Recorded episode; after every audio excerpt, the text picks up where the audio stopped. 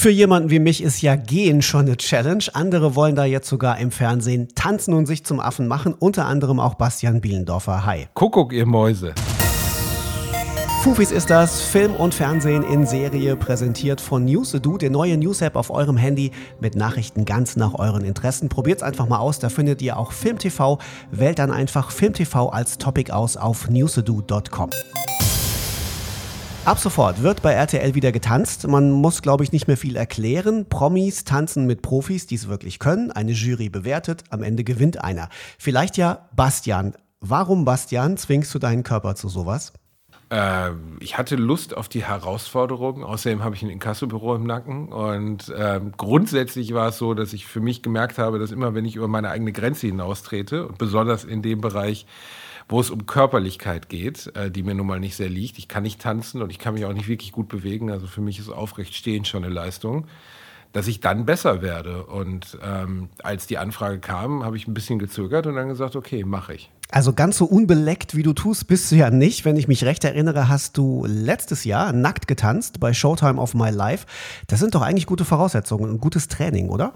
Das ist richtig. Ja, das stimmt, das stimmt. Ja, ich habe letztes Jahr bei Showtime of My Life ähm, einmal einen Tanz aufführen dürfen, ähm, eine Choreografie, bei, die damit endete, dass wir nackt auf der Bühne standen. Es ging um Männergesundheit und Frauengesundheit, also Vorsorge.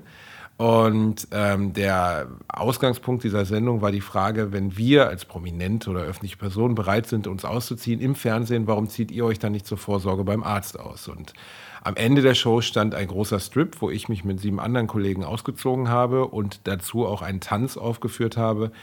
Man muss allerdings sagen, dass das besonders in meinem Bereich die geforderte Sexiness nicht unbedingt also es ist im deutschen Wohnzimmer nicht feuchter geworden durch mich in der Luftfeuchtigkeit. Es war nicht. Es war überschaubar. Es war überschaubar. Es wurden mir sehr wenige weibliche Slips zugeschickt. Okay, ich würde jetzt mal vermuten, dass äh, mehr weibliche Slips nicht dein Ziel sind äh, bei Let's Dance, sondern was hast du dir vorgenommen? Was willst du dort erreichen? Also mein persönliches Ziel bei Let's Dance ist auf jeden Fall weiterzukommen als mein Podcast-Kollege Özcan Kosa, mit dem ich Bratwurst und Baklava mache, den Podcast für 1 Live. Und der ist nur bis zur dritten Show gekommen. Ähm, und wenn ich es schaffe, in die vierte zu kommen, das wäre mein persönliches Ziel, damit ich ihm das wirklich bis zum Ende meines Lebens reinreiben kann, bei jeder Folge, die wir aufnehmen.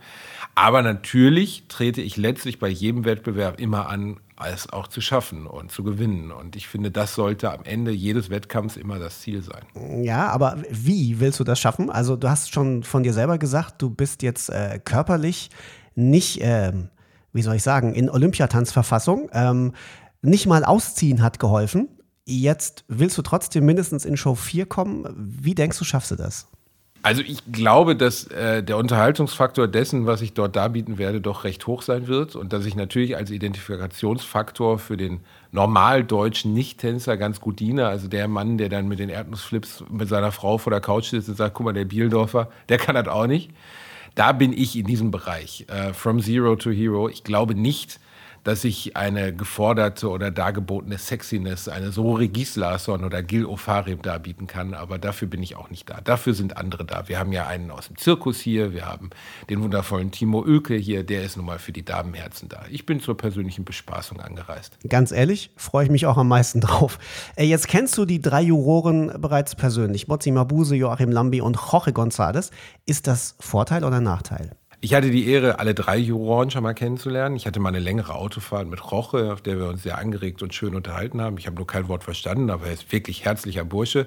Mozzi Mabuse ist ja eine, eine, ein Tischfeuerwerk der guten Laune, kann man nicht anders sagen. Also hat mir viel Freude gemacht, mit ihr arbeiten zu dürfen. Und Herr Lambi ist ja nicht annähernd das eiskalte Betongesicht, das man glaubt, sondern ich nenne ihn privat, wenn wir gemeinsam Urlaub fahren, Jojo Lambi. Und er ist einfach ein ganz entspannter, humoriger, äh, lustiger Typ. Und er hat uns unter anderem damals den Tanz, den wir dann nackt vorgeführt haben, auch mal vorgemacht. Und ich habe bis heute ein Tape von ihm, wie er sich relativ lasziv an einem Stuhl reibt. Und für den absoluten Notfall einer Nullerwertung bin ich bereit, das zu releasen. Es kommt dann raus. ich bin ja sehr für eine Nullerwertung. Vielleicht kommt es dazu schon heute Abend. Da geht es nämlich los mit Let's Dance, 20.15 Uhr bei RTL. Und wenn ihr noch ein paar Background-Infos braucht, wer noch alles mittanzt an Promis äh, und welche Tänze vor allen Dingen heute Abend dann in der ersten Show auch schon anstehen, dann klickt film.tv slash Fufis. Da listen wir euch das alles auf.